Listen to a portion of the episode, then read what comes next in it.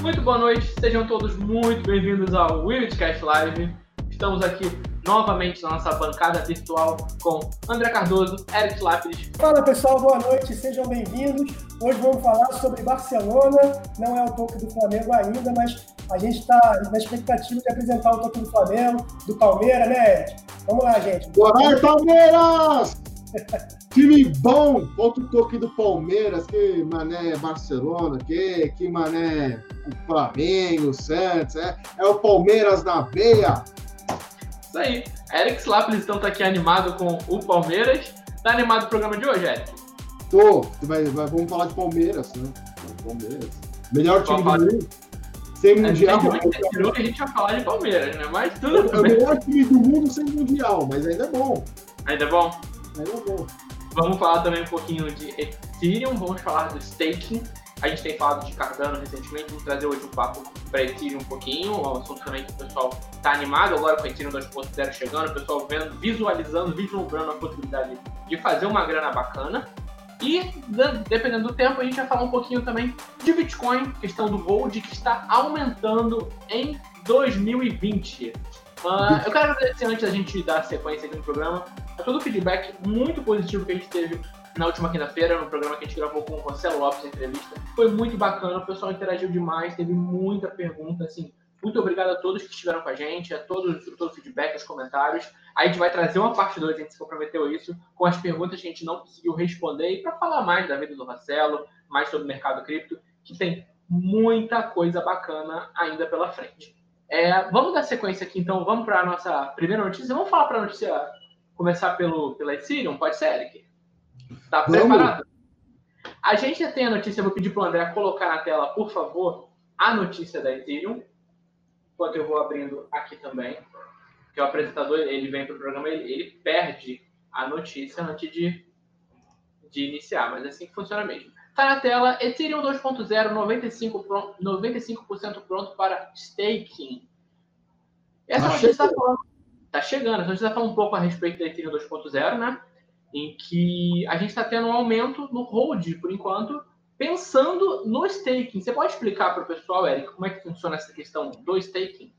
O staking é o seguinte: você vai ter a sua carteira, aquilo que é como se fosse uma poupança, aquilo que você armazenar você vai poder ganhar tipo um jurozinho, porque a sua carteira vai começar a poder validar transações. Você tem o, o Profit of Work, cujo qual hoje a transação é prova de trabalho, então uma máquina precisa fazer aqueles cálculos matemáticos, para poder processar suas transações e ele é recompensado pela taxa de mineração, além da taxa de, além da, do prêmio por é, processar o bloco, né? No caso do staking, esquece bloco. Quer dizer, esquece o bloco, esquece o, o, a prova de trabalho, na verdade. A prova de trabalho se dará através um, do POS, cujo é uma conta cheia de Ethereum, é, pelo que está na matéria, são 32 Ethereum, o mínimo, né? Uh, cujo qual vai se, você vai ter que ter 32 Ethereum numa carteira e você vai ter que colocar lá que ela está fazendo staking. Você vai ganhar recompensa por guardar Ethereum e a sua carteira vai fazer as transações, vai validar as transações no lugar da, da mineradora. E você vai ganhar por isso. É, é, basicamente isso. É tipo uma poupança, você vai ganhar um jurozinho ali por estar fazendo staking, por estar validando blocos. E a gente teve agora, recentemente, o adiamento da Ethereum 2.0, né? Está atrasando bastante, as pessoas já falaram disso há muito tempo, mas isso não impediu os mineradores, principalmente, de continuar rodando a Ethereum, André. O pessoal continua otimista, apesar dos pesares. Pois é, o pessoal continua otimista com a Ethereum, e é uma coisa interessante que isso aí ó, já está prometendo, já está nessa promessa desde 2017. Finalmente vai sair. Eu, achei, eu senti falta na matéria da previsão de quando que vai sair. 95% não é 100%. Quando que vai fechar 100% para, de vez, de fato, ele chegar no Proof of Stake? Interessante, né? Um, um, negócio legal também é que aumenta a escalabilidade. Então, a rede da Ethereum ela fica mais eficiente. Além da, da galera que está rodando lá e tiver pelo menos 32 Ethereum... Não, desculpa. Além da galera que está fazendo stake, está rodando lá e está ganhando seus stakes proporcionalmente, a, a rede também fica mais eficiente. O 32 ETH que o Eric falou é o lance de você poder validar o nó, né? Então você pode validar lá uma transação como se fosse um numerador do Proof of Work. Mas, legal, Ethereum, e parece que está evoluindo, tá? O preço do Ethereum também está evoluindo junto com o Bitcoin, com essa alta do Bitcoin também, e com outras altcoins, eu acho que é uma boa. Acho que o pessoal está otimista aí em relação a esse Proof of Stake da Ethereum. É, a pode dizer também que é excelente essa mudança de protocolo da Ethereum, porque vai permitir ela validar mais transações do que ela, do que ela valida hoje. Não só isso, a gente pode ter o preço do gás do Ethereum diminuindo o valor, o que torna o Ethereum ainda mais relevante ainda no mercado. Verdade. Tá chegando já o pessoal aqui para nossa live. Vanguarda, Vivian, Catarine, Cidadão Livre. Muito boa noite a todos, sejam muito bem-vindos ao programa. A gente já está chegando às primeiras perguntas no chat. A Catarina está perguntando, gente, vale a pena fazer staking? Responde para ela. Na minha opinião, sim. Se você está rodando Ethereum e você não pretende fazer trade com ele, você não pretende fazer nada, está rodando pensando a longo prazo, o buy hold, né? Vale muito a pena fazer o stake do Ethereum, se for uma plataforma séria, né? Que não, não vai ser roubado depois. Algumas plataformas são muito boas que estão oferecendo stake. A, a Binance está tá começando a oferecer também. Outras grandes plataformas renomadas também vão oferecer o stake. Então, assim, para quem está rodando Ethereum e, e, acredita na moeda a longo prazo, pensando a longo prazo, melhor do que deixar parado na sua carteira é você deixar parado numa carteira que te rende mais um pouco de Ethereum. Então, na minha opinião, vale a pena sim. O, Eric, ainda tem um lance da rentabilidade. A, a, estimativa do Ethereum com o Proof of Stake é que ela vai render entre 4% a 10% ao ano. É pouco em relação ao que a gente está acostumado a ouvir no mercado cripto, mas é muito em relação ao mercado tradicional. Até uhum. porque agora o mercado tradicional está só diminuindo a taxa de juros, né? Diminuindo a taxa de juros, Selic também e tal, e praticamente a poupança já não rende mais, se você somar com a inflação, né? Não, já não rende nada, porque a gente está falando de 2% mais ou menos ao ano da poupança. Você está falando de 10% em Ethereum. É muito, é muito superior. O que você faz em um ano em Ethereum, você vai levar, sei lá, cinco anos para fazer na, na poupança. Olha, e, a pergunta, e a pergunta da Catarina é o seguinte: ela falou do stake de uma forma geral, do Ethereum ou não. Tem outras moedas também que faz stake, tem até plataforma, tem site que fica monitorando isso, pô, tem moeda que está pagando 16% ao ano. Então, dependendo do quanto que você procurar, é uma forma de investir em criptomoedas, em criptoativos. É. Se Além você tem uma. As que pagam mais, normalmente, são as que menos têm relevância no mercado, né? Então, assim, pode ser que aquele projeto vá para frente, pode ser que não vá para frente e só perdeu o seu tempo. No caso de Ethereum, eu acredito que sim, que vale a pena. Em outras criptos, acho que precisa avaliar melhor se não é melhor fazer trade, né? Se não é melhor sair dela. Mas no caso do Ethereum, para quem é buy and hold, acredito que sim. Ah, é uma renda bem segura, né? Tem a, tem a, a IOS, todas essas moedas que dá para fazer staking também, né? E que são moedas interessantes. É, uma coisa legal em relação ao Ethereum, que também tem outra, é o lance de você não precisar necessariamente, obrigatoriamente, estar tá na sua carteira como hold. Você pode fazer isso direto da Binance. Ela tem um pool de, de stake na Binance. Você pode fazer da Kraken direto. Entendeu? Então, tem, tem exchanges grandes que já fazem esse trabalho de armazenar para você. E vamos falar a verdade: se você já teve a oportunidade de entrar no stake da Binance, por exemplo, antes para você fazer stake, por exemplo, de Decred, não era uma, algo muito fácil de se fazer. Agora, com o sistema da Binance e das grandes, é um clique aqui, outro clique ali. É muito mais fácil. É muito mais fácil. É só apertar no botão fazer staking, sim. Você entendeu? É, o negócio evoluiu tanto que hoje é muito mais fácil e qualquer pessoa pode fazer. Não demanda mais tanto conhecimento técnico, é só clicar. Quero fazer staking. Ok. E outra coisa, né, Eric? Você fica ali com, com a sua moeda pronta para negociar. Você não quer mais fazer o stake, aperta o pause lá do stake, quero vender a minha link, quero, sei lá, comprar outra coisa, quero comprar Cardano. Beleza, vai lá e faz. Você não fica preso na sua carteira, tem que transferir da sua carteira para uma exchange. Pagar FII. É, pagar taxas. Tudo bem que tem que pagar a taxa da, da, da Binance, né? Tem uma taxa de, de, de pool de stake que eles cobram, mas mesmo assim vale a pena. Não, se você transferir o, o, o stake para sua conta de trade, você não paga nada. Não, você não paga nada direto para eles, mas eles, o que eles te pagam do, do, retorno do staking, eles já pegam a taxa deles, entendeu? Eles não, te, é, não te retornam 100% do stake. Mas mesmo Sim, assim. Mas é, mas é uma informação bem clara que está lá, escrito quanto que vai render para você no ano. Você Exato. pode comparar com a Kraken, você pode comparar com outras plataformas que estão fazendo staking também. Então, assim, é bem transparente, né? E, assim, é bem user-friendly mesmo para qualquer pessoa de qualquer nível ir lá clicar e fazer. É mais fácil fazer isso do que você aplicar na sua própria poupança. Quero fazer aqui um cálculo financeiro ao vivo com a gente, com vocês. Uh, hoje a Ethereum está 244 dólares. O valor mínimo para você fazer staking é 32 Ethereum, né? Vamos ver quanto não, isso não, dá. Não, não, não, não, não. Você não. tem um nó. Não. Você tem um nó. Ó, vamos lá.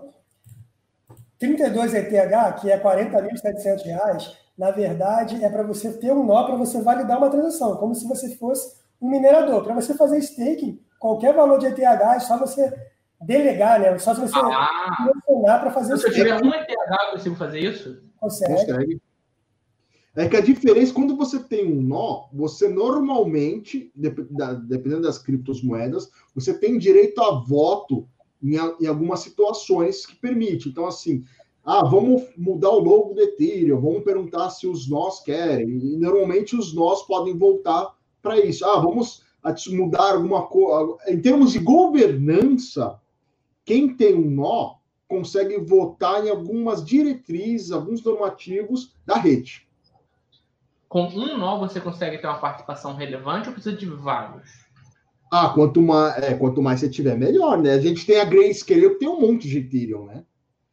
Então, assim, é... imagina como se fosse uma ação. Quanto mais ação você tem da, das ONs, né, que permite voto, mais poder você tem dentro, dentro da empresa de direção, né? No caso da Ethereum, quanto mais nós você tiver, melhor será para você caminhar o Ethereum da forma que você quer, né? É, isso, assim, abre uma... A, quem tem mais Ethereum vai, vai conseguir mexer mais nela, né? Em termos de voto. Porque o peso daquela pessoa é maior. Mas, assim, ela também dificilmente vai querer fazer algo de ruim contra a criptomoeda, porque vai custar muito caro para ela no bolso. Né? Ela não vai querer que a criptomoeda faça algo de errado e afunde em termos de valor, porque ela vai perder o dinheiro junto, né? É... E, e, você tira um pouco do peso da mineradora, porque hoje a gente tem um problema no, no, no BTC, que é a centralização das mineradoras em algumas pools, né? Quando você fala em staking, você não digo que você elimina todo esse fator, mas eu digo que você diminui o controle das mineradoras e diminui também o controle de que tem muito. Porque você está delegando isso para uma galera. Nada impede eu de pegar, sei lá, cinco Ethereums, pego o Marcelo com mais cinco e pego o André com mais 30, e a gente tem 40, a gente virou um nó. E a gente começa a poder votar. Tudo bem, nós somos pequenos, mas nós três se juntamos para ter um poder de voto maior. Isso pode começar a acontecer da comunidade dos pequenos se unirem, os minoritários, né, para tentar controlar a rede de uma forma melhor. Isso pode acontecer. De uma forma até que se sobressaia sobre os grandes.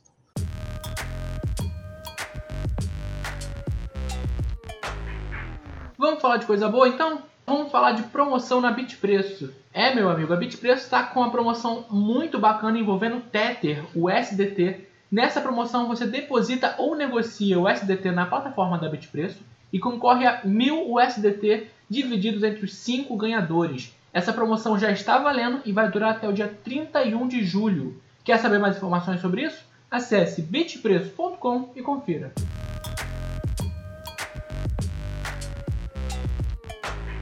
Pessoal, vocês podem deixar perguntas sobre o tema. Aqui o Eric e o André vão estar trazendo as respostas para os seus questionamentos sobre Ethereum, a gente vai respondendo durante o programa. Enquanto isso, a gente vai passando para o próximo tema. Vamos falar do, do, tema principal do programa de hoje, que é a, a token do Barcelona. A ICO que foi levantada recentemente do token do Barcelona. Não é o token do Palmeiras, para tristeza do é Eric, que esse é mundial. Então, o token do Barcelona, ele levantou... O Barcelona vendeu 600 mil tokens em duas horas. Foi uma coisa bem feroz do, do, dos, não sei se dos investidores, dos torcedores, porque a gente, como a gente vai ver na matéria aí, não é só, não é um token avulso, o token te dá participação em decisões no Barcelona, é bem bacana, né, André? Exatamente. E o interessante, cara, desse, desse lance aqui, é que foram 600 mil tokens em duas horas, cada um a 2 euros, ou seja, 1 milhão e 200 euros, ou seja, mais de 6 milhões de reais em duas horas que o Barcelona levantou. E aí eu, eu, entra um monte de coisa na minha cabeça aqui, um monte de conjectura, assim, já começa a imaginar várias teorias da conspiração. Né? Imagina, eu não estou nem falando da parte lá da frente de quando a tokenização já estiver avançada, não, que você vai poder participar e comprar parte de, do passe ou dos direitos de um jogador. Isso aí é um pouco mais para frente, mais para o futuro. Agora é, fica muito travado por conta de questão de burocracia, FIFA e tal. Mas então é, é, é ruim. Só que hoje, com o que o Barcelona está fazendo, a gente já consegue imaginar, é, por exemplo, um crowdfunding. Como assim? Eu posso. Vamos supor que o Barcelona, qualquer outro time que tenha uma torcida grande, que tenha um, um, principalmente, sei lá, um programa de sócio-torcedor que já funcione. Vamos supor que um clube desse ele vai quer trazer um jogador, um jogador que, sei lá, custa o passe dele custa 5 milhões. E aí a, é, o clube seleciona três jogadores e você faz tipo um crowdfunding com a, com, a, com a torcida. Olha só, a gente vai querer trazer esses três jogadores aqui. Quem tiver determinado número de tokens vai poder participar na votação de qual é o jogador ideal para trazer e pode participar de outras coisas também. Nesse caso aqui do Barcelona, por exemplo, quem tem os tokens, ele participa para você escolher qual vai ser o desenho que vai estar por trás do vestiário. Você escolhe a música de entrada, escolhe o nome do campo de treinamento. Tem um monte de coisa assim interessante. Ainda não é uma coisa muito grande, mas imagina você poder votar, ter um direito de voto para você escolher qual jogador que o clube pode trazer para aquela posição. E aí, só com aqueles tokens, só com os tokens, você levanta, sei lá, 5 milhões de reais para trazer aquele jogador.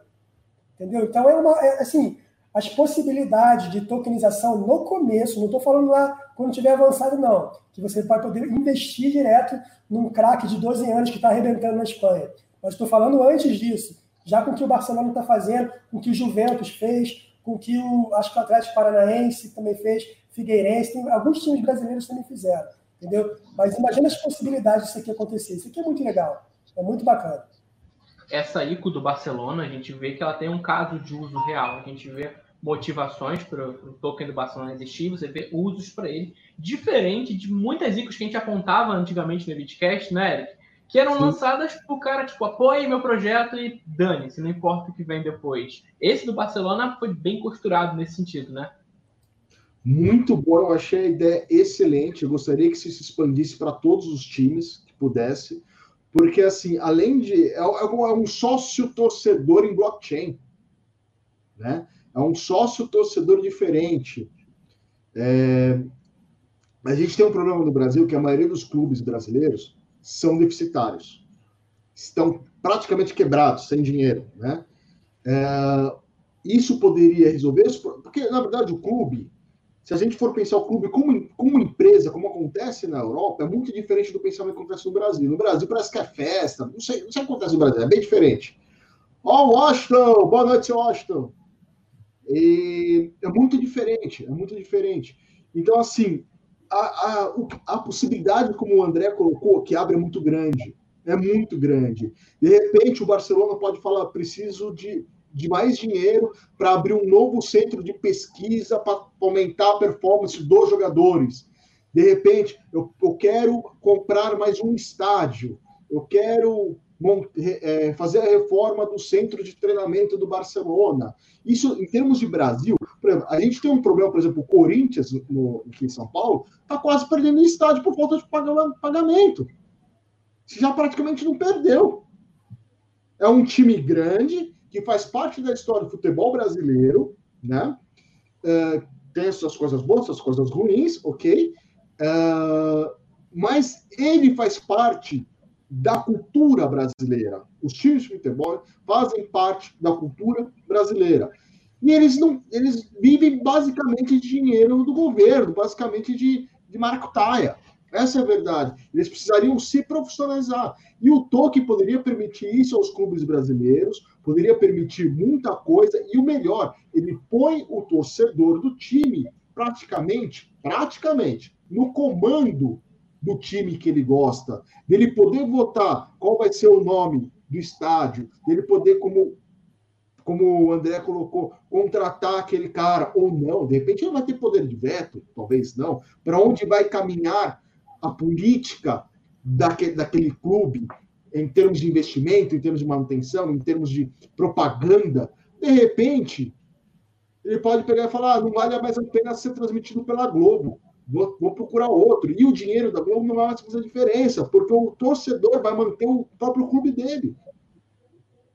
Abre um leque de possibilidades imenso, não só para o esporte futebol, como esporte vôlei, basquete, que são tão carentes, principalmente o basquete brasileiro, que é bom, e não tem patrocínio. Futebol feminino no Brasil não tem patrocínio, poderia talvez é. ser a solução de um token?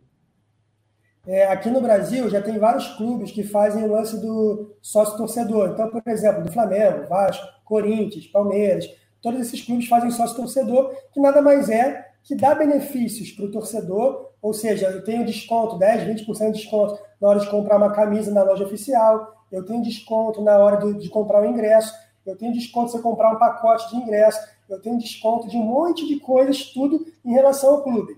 Pô, se você vincula isso, se você linka isso com o token que você comprou, e esse token, além dos benefícios que o, o programa Tosse Torcedor já traz, além disso, que, já, que ele paga uma mensalidade, né?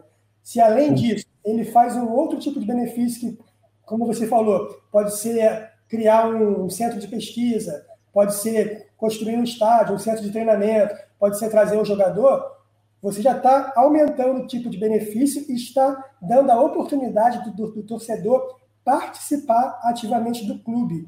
E os torcedores, que, que geralmente que fazem, fazem parte do sócio-torcedor, são aqueles torcedores apaixonados. Agora, olha pelo lado do clube. As pessoas não estão vendendo token. Eles estão comprando e estão utilizando. Se eles não vendem, o token não desvaloriza, pelo contrário, só valoriza. Você ainda e detalhe, tem que comprar o token e ainda ter um lucro se você vender o token lá na frente. É, é. O, o token pode estar atrelado à imagem do time, né? Por mais que o lucro do time ainda, no Barcelona, pela proposta, não vai refletir em dividendos para quem tem o token. Vamos, vamos, vamos, falar a verdade, isso, isso não tem. Mas, assim, abre um leque enorme. O sócio torcedor ele existe muito bem no futebol, né? É, você, já, você conhece alguém que é sócio torcedor de um, de um time de vôlei no Brasil? Não sei nem se existe sócio torcedor com vôlei. Você conhece alguém que seja sócio torcedor de um time de futebol feminino? Ó, eu conheço uma torcida apaixonada, aí o Marcelo vai falar bem, do eSports, né? O League of Legends, tem, a galera é muito fanática, cara. Isso aí. O pessoal faz torcida organizada, o pessoal é muito engajado nesse ponto. Mas eu fiquei em dúvida agora, essa questão do, do sócio torcedor. Por exemplo, se eu sou sócio torcedor, eu sou torcedor do Flamengo. Então eu tenho lá meu, meu sócio torcedor do Flamengo que eu pago mensalmente meu plano. Isso não me dá benefícios, por exemplo, no basquete, em outras modalidades do clube, é só no futebol, porque o Flamengo é uma instituição que engloba, engloba tudo isso, né? Eu acredito que dá benefício no basquete, no vôlei, em tudo que o clube abrange. Só que o Flamengo é diferente. O Flamengo realmente é, é um clube que tem, muito, tem muitas variáveis, tem muito esporte. Agora, a maioria dos clubes de futebol, é, a maioria é só futebol, então tem uma coisa ou outra, entendeu? Não é, não é todo clube que o Flamengo tem, tem vôlei, tem natação, tem basquete, tem até o LOL aí, que é o do, do de videogame, aí, de games, né? Tem, tem um monte de coisa, mas não são todos os clubes que têm isso. Na Europa já é mais comum. Sim. Mas sim, a, a gente... o benefício se estende para eles também. O Washington está perguntando uma aqui. pergunta muito boa. Eu só tenho uma pergunta para fazer. O Washington fez a pergunta aonde? Ele está fazendo ah, através do YouTube, vivo, né? canal do André Cardoso. É, porque eu não estou vendo ele aqui no, no canal do Bitcoin. É, por sinal, para quem está ouvindo a gente no programa gravado, mesmo ao vivo também, estamos ao vivo no canal do André Cardoso e no canal da We Bitcoin, ambos no YouTube. Esse programa vai ao ar também versão gravada no Spotify amanhã às 16 horas. Toda quarta tá e sexta. dizer que o Washington, então, me enganou. Te enganou. Me, me aplicou um truque, né? Eu estou procurando ele aqui, não acho. Ah, cadê ele? Me enganou, tá no André Cardoso. É, o Washington está perguntando das vantagens desse token. Uh, a gente tem duas matérias no Bitcoin falando disso, mas de modo geral, as principais vantagens vão estar relacionadas a, a você se envolver com o clube. Então, você é recompensado se você toma ações na plataforma que eles, que eles criaram para isso. Aí, eles têm umas classificações também, que você recebe pontos de recompensa, que você troca, por exemplo, por mercadoria. Você tem experiências únicas relacionadas ao Barcelona com essas classificações, esses pontos. Os seus tokens também te permitem fazer tomar decisões no clube, como eles tinham falado. Então você pode escolher, sei lá, uma placa, um letreiro, outras coisas menores assim. Então é, é mais para incentivar a participação da torcida. E é, o Bruno sei... Leonardo. Desculpa, pode falar, Eric. Eu não sei se a ideia do token no Barcelona se acontece uma coisa que acontece no Brasil. O André sabe é, que o André gosta muito de futebol, né? Ele joga futebol. Ele joga. Para quem não sabe, o André é tipo o Ronaldinho, mano, joga pra caramba. Joga pra caramba. Já foi época, já foi época. É. E a, a, dúvida que eu fico é a seguinte: aqui no Brasil a gente tem negócio de título de clube, né? Se você tem um título do Palmeiras, você pode ir lá e usar piscina e jogar tênis. No título do Palmeiras, custa mais de 200 mil reais. É, lembrando que o Palmeiras não tem mundial. Né? É, o Palmeiras não tem mundial, mas o título é caro. Entendeu? É, os títulos de clube, pelo menos aqui em São Paulo, aqui perto da minha casa, tem um clube é, sírio-libanês. Para você ficar sócio de clube, é quase meio milhão. Né? Para você poder usar. Eu não sei se o token, se ele também pode funcionar como título, não, não, é bem diferente. É, é realmente um ponto de integração entre. Agora, será? É uma é. integração entre clube e torcida, para que você tenha mais participação nas coisas cotidianas do clube. Mas você não tem poder de voto em decisões políticas, nada disso. É uma coisa bem mais restrita. Por isso que, que inclusive, é muito mais barato também.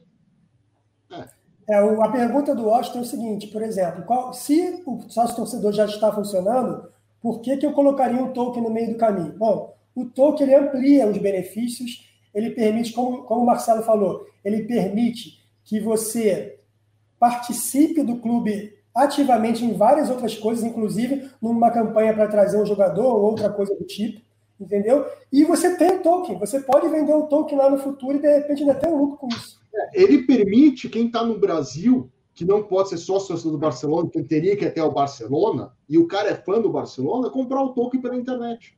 Você poderia comprar de um outro pessoa que comprou o token e guardar e falar: eu gosto do Barcelona, eu sou o único brasileiro que tem um token no Brasil.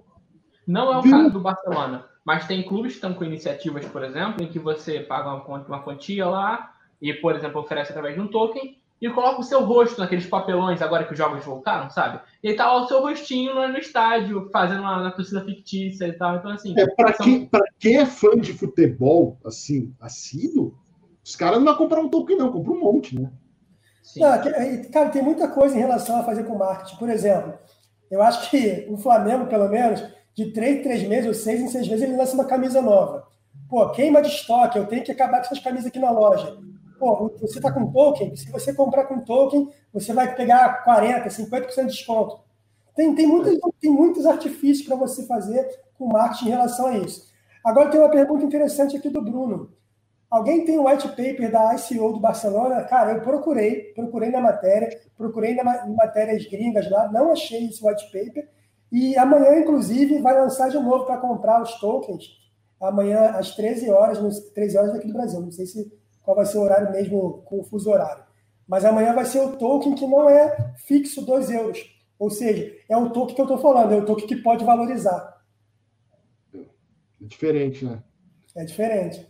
Então amanhã a galera vai comprar, pô, mas é muito difícil comprar. Eu já tentei comprar token ICO da, no lançamento da Binance, acabava em menos de uma hora. Eu fico, você fica lá tentando clicar, clicar, clicar e não consegue. Aí depois, quando lança na Binance, o negócio sobe mais de 100%. A gente fala muito em token. Isso me lembra um tempo atrás que a gente discutiu também sobre.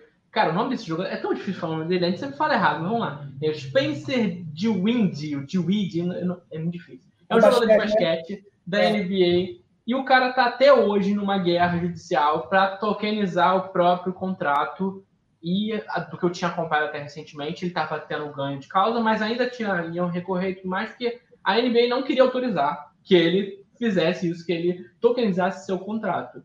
O que eu estou vendo é uma ampliação enorme da tokenização. Está se expandindo cada vez mais e para mais segmentos. E eu sinto que o esporte é um dos principais segmentos. Então vamos ver como isso vai decorrer nas próximas semanas. Vamos ver se o token do Barcelona vai continuar bombando. E vamos trazer no futuro se o Spencer de Windy conseguiu tokenizar o contrato dele, afinal de contas, né? Opa, seria bacana. É um, é um grande movimento para o esporte para frente e só tem a ganhar. E sabe o que é o mais legal? Só para finalizar aqui. É, a tecnologia por trás nem é o, o difícil. Não é, você faz um RC20 simplesinho, que faz um token, esse token já pode ser usado. O, o, grande lance é a ideia de como que você vai usar e como que você vai linkar o seu setor comercial com a ideia do negócio para você fazer com que os seus usuários, né, o seu público, use o seu token. O grande lance é a ideia. A Lamborghini lançou uma coletânea de selos digitais na blockchain da Ethereum e esgotaram em questão de minutos também. Então, assim, realmente, o, o pessoal, o pessoal que é fã, o pessoal que acompanha, eles consomem. Isso é fato. O negócio não vai encalhar. O negócio não, não fica morto aí. Mas também tem que oferecer benefícios. Assim, Seria legal você pegar esse selinho, né, Marcelo, pra você pôr na sua Lamborghini, né? É, colocar um selo digital, né? Na sua Lamborghini? Já viram como é que funciona o crowdfunding? Aquele Kickstarter, aquelas coisas que funcionam para você ganhar investimento para o seu projeto? É, eles lançam a ideia e na ideia tem vários tipos de doações que você pode fazer para o projeto. Você doa 100 reais, doa 200 reais, doa 500 reais, doa mil reais. Cada doação tem um benefício diferente. E são benefícios dos mais diversos que você pode imaginar. E aí, por exemplo, um livro. Se você doar a primeira parte lá, que é os 100 reais, você vai ter uma dedicatória tua na, no final do livro, vai ter o teu nome lá. Se você doar tantos reais, você vai ganhar um livro, além da dedicatória, você vai ganhar um livro, capa dura de presente. Por aí vai, entendeu? São vários benefícios com várias possibilidades. A gente está falando de algumas delas, mas, cara, é tanta coisa que pode acontecer em relação a benefícios de crowdfunding usando tokenização que aí é com a nossa imaginação, né?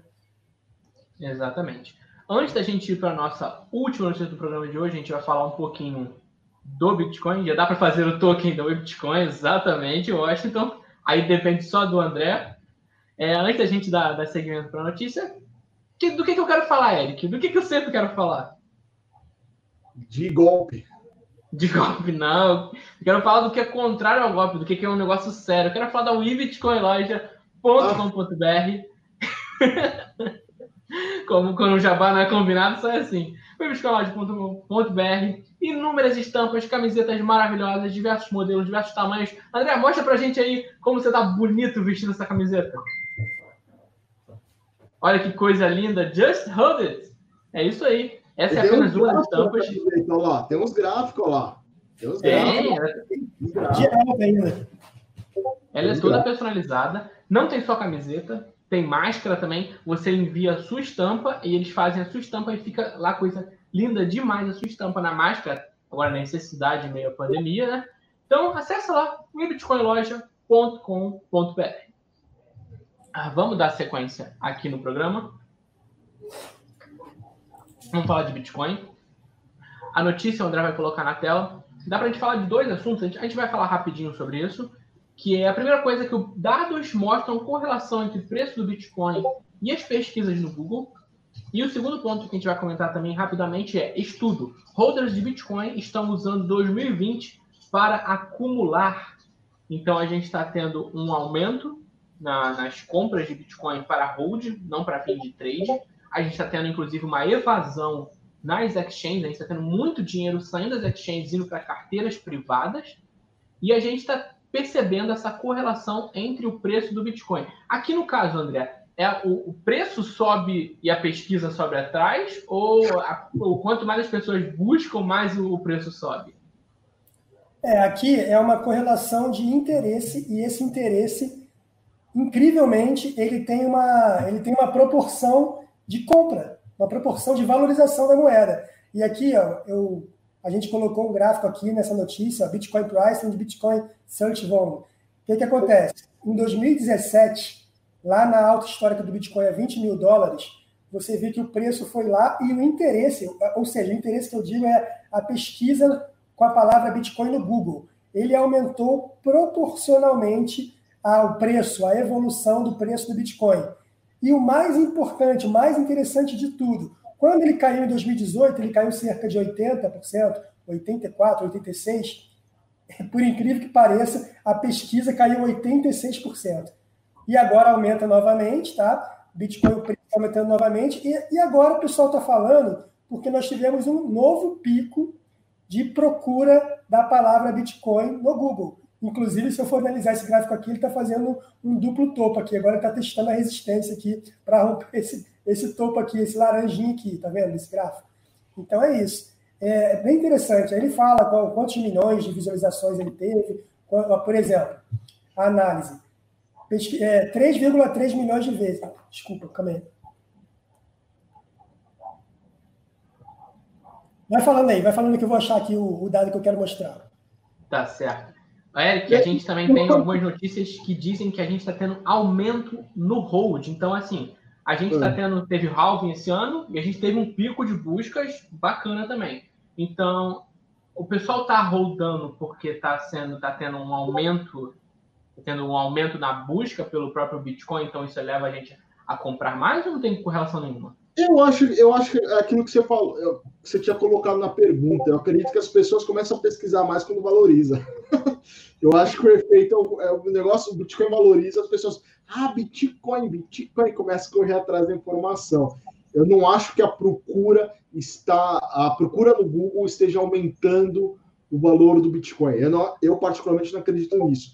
Uh, porque se fosse isso, eu ia ficar todo dia, acho que todo mundo ficaria lá no Google escrevendo Bitcoin não entra, Bitcoin não entra. Só para ver o preço do Bitcoin subir. Não, eu acredito que não. Tem que entrar dinheiro nesse mercado para poder subir. O preço já se mantendo estável no que, tá, no que vem acontecendo, em tudo que, que ocorreu, de pandemia, de, de, todo o desastre que aconteceu, ele vem mantendo ali o preço ali próximo de 10 mil dólares, 9.600, 9.500. Ele não sai disso. O que já prova, o que já é muito bom para o BTC não sair disso, porque ele não sai nem para baixo, mas ele pode muito, muito bem, em qualquer hora, ir para cima. Ele tentou ir para baixo, o mercado protegeu e falou: tá nesse preço aí embaixo, não vai ficar, voltou para 9,5. Então, realmente, para quem está de fora, pode estar vendo da seguinte forma: já está num, praticamente num suporte, é hora de comprar, é hora de comprar, porque logo logo iremos furar a resistência. Então, assim, é, mas eu acredito que realmente não tem relação com o preço. Eu acho que o preço sobe primeiro e depois vem as buscas. É, então, é, na verdade, por esse gráfico aqui, ele está hum. justamente o contrário. Aqui, ó, a linha laranja é, é, é o volume, é a pesquisa. É por isso que não é informe de investimento. então, a galera começou a pesquisar antes do preço subir, ó, pelo menos até 2017. A única realmente divergência que tem é exatamente agora nesse ponto que a pesquisa subiu e o preço caiu. Tem um lance no, na análise gráfica que a gente chama de DIV, né? É, geralmente acontece no RSI ou no MACD, que a gente chama de divergência de gráfico. Quando acontece essa DIV e geralmente segue o preço do indicador. Se a gente utilizar esse volume aqui como indicador de preço, que não pode ser ou não, ou não ser, quer dizer que agora nós temos uma DIV, né, uma divergência, e essa divergência ela pode jogar o preço para cima, ou seja, o preço está sobrevendido em relação ao indicador, em relação a, a, uma análise de divergência do indicador, se esse indicador realmente for válido, né? A gente não pode afirmar que é válido. Mas tem um lance também nas pesquisas, é que a galera está pesquisando, por quê? Porque pandemia, coronavírus, o pessoal está começando a tentar associar o Bitcoin como um nível de proteção, né? o hedge, de repente uma possível futura reserva de valor. E, cara, vamos lá, pô, estão falando que Bitcoin é, é o ativo que eu posso proteger o meu, meu dinheiro. Então, de repente, vou começar a procurar sobre isso aqui para ver o que é Bitcoin, como é que funciona, como é que compra, se não é pirâmide, se é pirâmide, entendeu? A galera começa a ficar curiosa. Mas, assim, é interessante que o gráfico realmente acompanhe. O, o lance de você falar que a galera faz de propósito de ficar lá pesquisando, pode acontecer, mas não, não tem como você. Aqui, o dado que eu falei é esse aqui. Ó. Em 2017, no começo de 2017, 3,3 milhões de pesquisas de Bitcoin. Quando chegou lá em 20 mil dólares, subiu para 45,5 milhões de vezes a pesquisa. Então, se tiver a gente tentando fazer isso toda hora para procurar Bitcoin, isso aqui fica irrelevante em relação a esse número de 45 milhões. Entendeu? Aí depois ele cai lá para 6 milhões e pouco. E fica nesse suportezinho de 6 milhões de pesquisa. E agora aumentou novamente bastante coisa. E vamos ver o que, que vai acontecer. É, 2017 tinha sido uma loucura. Eu lembro que gente que você nunca esperava que fosse perguntar sobre criptomoeda estava querendo saber o que, era o Bitcoin. Muita gente falava o que era o Bitcoin. Bitcoin. É, muita gente foi aí que muita gente caiu em golpe, muita gente caiu em pirâmide, mas foi a porta de entrada para muitas pessoas para esse espaço Infelizmente, é a maioria da porta de entrada para o mundo do Bitcoin. Infelizmente. Sim. Eu acho que mais de 50% acaba entrando no Bitcoin através de golpe. O André até mencionou que assim, a gente está tendo um aumento tal por causa de pandemia, seguro, a gente ficar protegido contra a inflação, mas eu, eu acho que assim pesa mais a, ainda ainda para nós brasileiros, eu não sei exatamente lá fora, a ideia do ganho fácil, mais do que se proteger de, de uma eventual inflação. Acho que o fulano fala com o Beltrano que ganhou tanto dinheiro com Bitcoin, rápido, fácil, sem fazer nada, e aí você passa para outro, vira bola neve, e daí surgem. É, é que assim, é difícil falar, porque senão a gente acaba ofendendo as pessoas, mas para todo mundo que está perdendo dinheiro, alguém está ganhando, né? Então é daí que surgem os golpes, é daí que surgem as falcatruas envolvendo o Bitcoin. É, isso é fato, isso é fato, Marcelo. Infelizmente, a maioria das pessoas que entram nesse mundo é por especulação. E realmente você tem razão. A maioria entra, opa, dá para ganhar dinheiro aqui, quero ganhar, quero especular. É, é só ver as lives do André todo dia. A dificuldade que é fazer um lucro, né, André? Pois é. Pessoal, Cada 1% é suado, né? É. E os dias que perde, André, não acontece? Acontece sempre. É, é, o problema é justamente esse: a galera quer entrar e para fazer trade, estou falando de trade agora, tá? Não estou falando de hold de Bitcoin, não. Mas a galera quer entrar para fazer trade e não, não quer perder. E você tem que entender, você tem que aceitar que a perda, que o loss faz parte do seu escopo de trabalho de trade. André, faz quanto tempo que você faz trade? Faz quanto tempo que você estuda análise técnica? Eu estudo trade desde 2000 e Estudo não, na verdade eu faço trade desde 2016. Já havia feito antes na bolsa, mas sem saber fazer nada. Tomei fumo lá em 2003. 2003, eu acho. Quando eu comprei ações da Petrobras. Só que eu não sabia fazer nada, eu era totalmente leigo. Comecei a estudar, estudar de verdade em 2016. E comecei a operar de verdade no final de 2017. Imagina só, se você está vendo o André desde 2016 estudando, apanhando do mercado para tentar tirar leite de pedra. Imagina você, meu querido, que não estudou nada, que ela ficar. Eu vou apertando o botão, as caquinhas que você vai fazer, meu filho. Imagina as caquinhas que você vai fazer. Vê as lives do André. Vê as lives do André para você ver. Quanto que uns caras consistentes, tipo Warren Buffett, faz no, no ano, consistentemente? 30%? É, a estratégia do, do Warren Buffett é totalmente diferente. Ele, ele não é trader, né? A gente chama ele de position. Ele pega, ele, ele faz uma análise fundamentalista de algum tipo de projeto, ou seja, sei lá, eu vou estudar sobre essas empresas aqui de aviação, vou estudar sobre essas empresas aqui de essas startups aqui de tecnologia, vou estudar startups de tecnologia é meio redundante, mas vou estudar sobre, sei lá, qualquer tipo de coisa, ele vai analisar o projeto, vai analisar os fundamentos, de repente, tem até uma equipe com ele que vai conversar com os caras que participam do projeto e aí ele vai investir nessa empresa. Ou tanto em ações, ou até comprando parte da empresa mesmo diretamente. O Warren Buffett, ele, eu já li uma, um livro dele, ele investe no máximo duas coisas por ano, mais ou menos. Dá para dizer que ele é um cara super conservador financeiramente, né? Conservador. Pra, inclusive, para ele não existe alavancagem. A alavancagem para ele é você pedir para perder dinheiro. Então, eu já li também que o Warren Buffett ele chega, em média, a consistência dele seria de ganhos de 30% ao ano. Como é que pode ter empresas que vão prometer 100, 200% ao mês? Cara, isso não existe, não, não, não se sustenta nas próprias pernas esse tipo de ideia. Um trader muito bom, muito bom, ele consegue fazer lá seus 1, 2, 3, 4, 5% em independente, não tem como saber. A questão é a consistência. O cara não pode te garantir jamais que ele vai fazer 1% ao dia. Não, não tem como, isso é impossível. É pouco? É pouco, mas não pode, ele não tem como, ele não tem garantias de que ele vai fazer 1% toda vez. Ele pode fazer para si mesmo, com, com a assistência do trabalho dele, 5% ao mês, como pode fazer 50%. Mas o dia que alguém te prometer que vai te dar tantos por cento fixo ao mês, desconfie, não acredite, sempre fique muito esperto com isso para evitar cair em golpe. Nem precisa desconfiar, já pode correr logo, já pode, já pode cancelar, não quero falar contigo não, piramideiro safado, e vai embora. Exatamente. Já eu estamos aqui. o martelo, algum... eu já esqueci o Cadê martelo. Cadê o martelo do piramidão, Eric? Eu, eu trouxe isso aqui, ó. A gente pode pôr o dedo aqui no piramideiro, nariz, e a gente aperta, ó. Né? É o que dá para a gente fazer, ó. Vai, vai doer. Suas teses sobre gasolina para martelo, que o martelo está do meu lado, não tinha visto. O martelo está aqui. Você pode usar as duas ferramentas, o martelo e o outro no dedo, ó. Vai! Vai. Vamos dar sequência aqui. Inclusive, pessoal, já temos 46 minutos de live. Acho que a gente pode ir encerrando por aqui.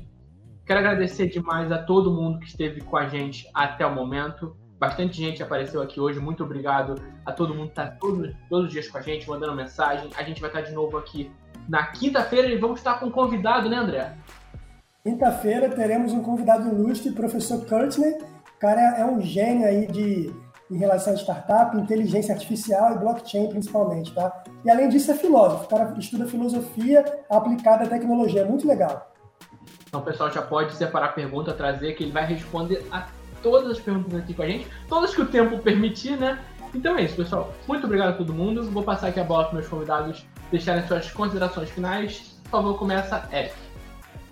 Muito obrigado, Marcelo, André, quem ficou aqui na live com a gente, ficou aqui esperando, ou chegou depois e conseguiu só pegar uma parte. Não se preocupe, depois o Marcelo vai ter o trabalho de colocar isso em podcast. Ele trabalha para vocês, ele faz isso com o maior amor e para vocês, vocês não fazem ideia. Ele ama fazer isso para vocês. É...